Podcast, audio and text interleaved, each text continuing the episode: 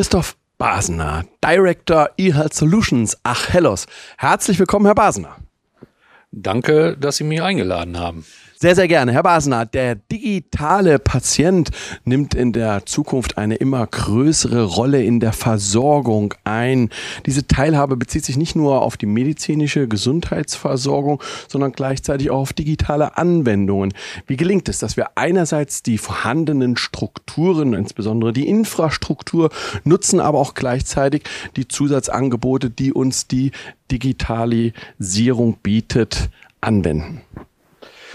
Also zunächst mal möchte ich sagen, dass der eHealth Health immer für Menschen da ist.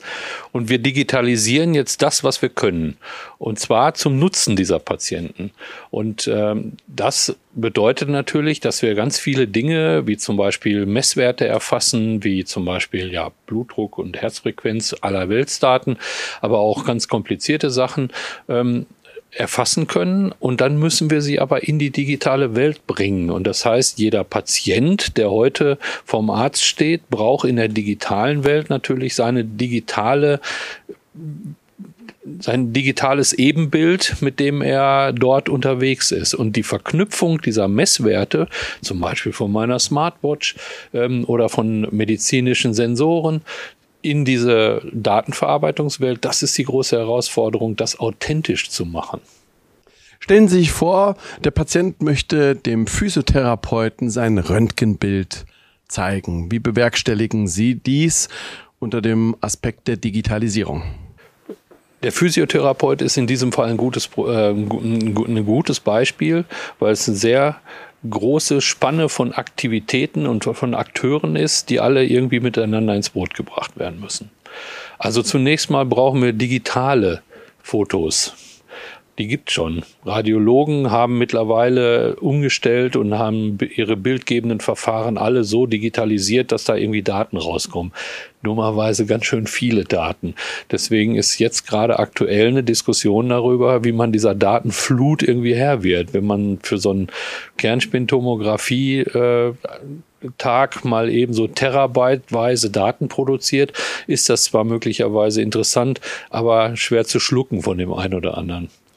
Ähm, diese Daten müssen natürlich authentisch sein. Das heißt, sowohl der Patient muss digital miterkannt werden, als auch der Radiologe. Der hat ja auch seine Identität. Das heißt, erst wenn es ein zugelassener, approbierter Radiologe ist, dann glauben alle, dass das Bild auch richtig gemacht worden ist und ähm, möglicherweise auch den Befund, den er dazu macht. Und genau dieses Bild mit dem Befund des Radiologen muss digital signiert und verschlüsselt zu mir in die Akte gegeben werden. Und dann kann ich als Patient entscheiden, was man mit diesen Daten macht. Nämlich ich leite die jetzt weiter an meinen Physiotherapeuten und lange bevor ich da seine Praxis erreiche und kann der sich einen Kopf darum machen, warum ich so krumm laufe. Und dann sieht er vielleicht, dass ich Plattfüße habe oder was auch immer. Und diese äh, durchgängige Infrastruktur, die schaffen wir gerade. Die heißt dann Telematikinfrastruktur. Ähm, aber es gibt noch viel zu tun. Es gibt schon, es ist schon viel gemacht worden. Alle Leute haben Identitäten zum Beispiel. Es gibt eine Vernetzung. Es gibt Konnektoren. Die, die einen haben, die finden den gar nicht wieder, weil sie den gar nicht so auffällig in ihrer Bude haben, wie sie immer gedacht haben. Das ist also keine Last, die, äh, diese, diese Technologie, sondern es ist einfach, es funktioniert im Stillen. Und wenn es zweimal im Jahr ein bisschen hustet, okay, ne, das macht jeder Computer mal. Nach gefühlt Jahrzehnten der Diskussion ist die elektronische Patientenakte nunmehr scharf geschaltet. Welchen Nutzen bringt sie für die unterschiedlichen Stakeholder, aber insbesondere für den Patienten selbst? Erstmal wird alles schneller. Das heißt, die Übertragung von Erkenntnissen von einem zum anderen wird schneller, wird vielfältiger. Ähm, und das ist der Nutzen dabei. Ich möchte nur an dieser Stelle nochmal dran erinnern, die Ärzte haben 150 Jahre über das Stethoskop diskutiert. Deswegen sind wir mit zehn Jahren über Patientenakte die, mit der Diskussion relativ schnell. Ein wichtiger Baustein im Rahmen der elektronischen Patientenakte ist die Sicherheit. Wie gewährleisten Sie einerseits den Datenschutz, andererseits die Datensicherheit? Welche Maßnahmen müssen wir noch ergreifen?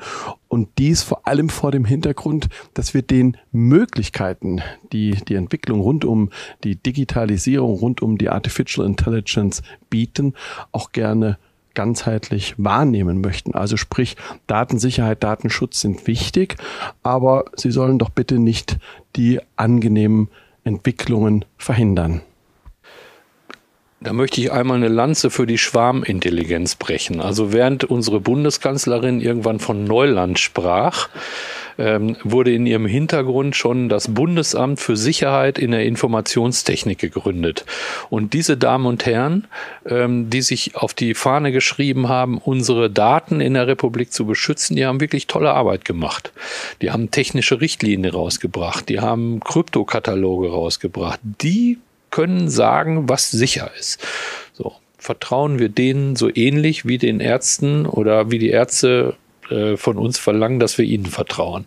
Dann haben wir eine ganz gute Grundlage darüber zu sprechen, was das denn eigentlich ist mit der Sicherheit. Und jetzt geht es noch darum, wie wir das umsetzen und wie wir das in die Hand der Patienten bekommen. Und da gibt es natürlich das Problem, dass die öffentliche Diskussion träge, aber die Entwicklung der Technologie möglicherweise nicht träge ist.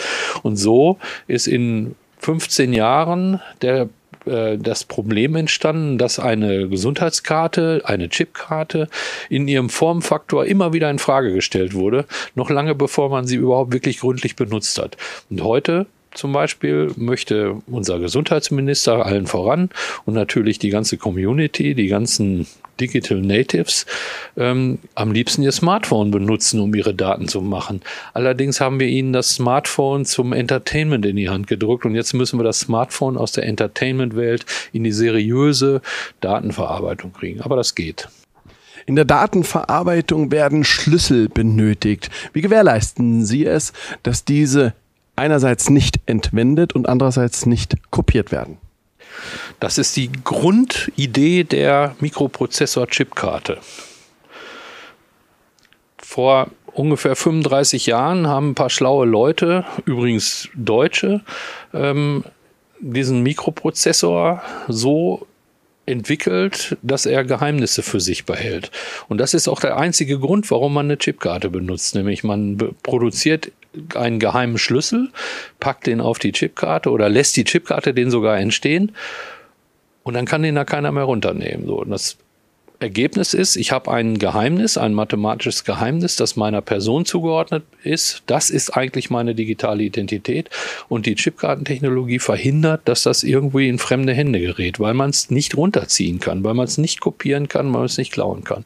Und genau diese Qualität gilt es im Smartphone analog darzustellen. Also natürlich digital, aber in der Analogie der Chipkarte darzustellen. Das ist die Messlatte meines Erachtens und auch das geht. Da gibt es ein Produkt, das heißt zum Beispiel virtuelle EGK, das wird jetzt gedanklich zwei Jahre alt. Ich finde, wir haben jetzt lange genügend dann zwei Jahre darüber diskutiert und äh, es empfiehlt sich zur Umsetzung. Benutzerdaten auf dem Smartphone kennen wir, sind das eine. Das andere sind jetzt die personenbezogenen Gesundheitsdaten. Sie haben es eben so schön gesagt, von der Gamification-Welt in die seriöse Welt. Wie gehen wir mit dieser Herausforderung um? Zunächst mal muss man das Geschäftsmodell der Smartphones hinterfragen oder zumindest anschauen.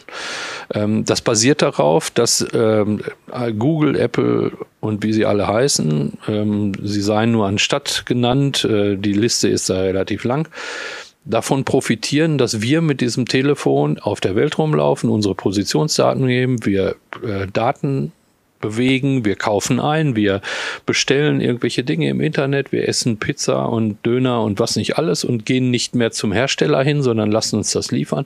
All diese Informationen sind für die Systembetreiber wertvoll. Und deswegen verkaufen sie die, verhandeln die und bewirtschaften uns dadurch. Und das darf natürlich mit Gesundheitsdaten nicht so passieren. Da kann man nicht einfach ein Auge zudrücken, wenn da mal ein Datensatz geklaut wird oder fremd benutzt wird oder so. Das ist wirklich gefährlich und deswegen ähm, muss man da aufsehen. Und noch eins drauf, ähm, während viele Leute sagen, ja, wir haben ja EIDAS, wir haben ähm, in den Banken und in, im, im Handel haben wir ja schon robuste Systeme. Das kann man aber nicht vergleichen. Eine Handelstransaktion, die schiefgegangen ist, also ein Betrug, eine irrtümliche, ein, eine Übervorteilung, wie, Sie sind der Kaufmann, Sie kennen diese, ähm, diese, diese, diesen Wortschatz sicher besser als ich, kann man heilen, indem man eine Versicherung abschließt, indem man vor Gericht zieht und sagt, ne, du hast mich betrogen, ich will mein Geld zurück, dann kriegt man sein Geld zurück und vielleicht sogar noch ein bisschen Schadenersatz und dann trocknet die Tränen und dann ist gut.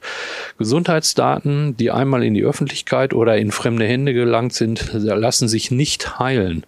Und genau das ist der Punkt, warum wir bei Gesundheitsdaten mit den höchsten Standards arbeiten müssen und nicht mit, ja, wird schon irgendwie gehen, ne? mal sehen und gucken wir mal. Denn der Unterschied ist, wir haben viele Konzepte, aber noch keine Massendaten im Feld. Und mit den Massendaten und den Begehrlichkeiten, die auf diese Massendaten dann wirken, kommen auch die Menschen, die vielleicht unautorisiert damit umgehen.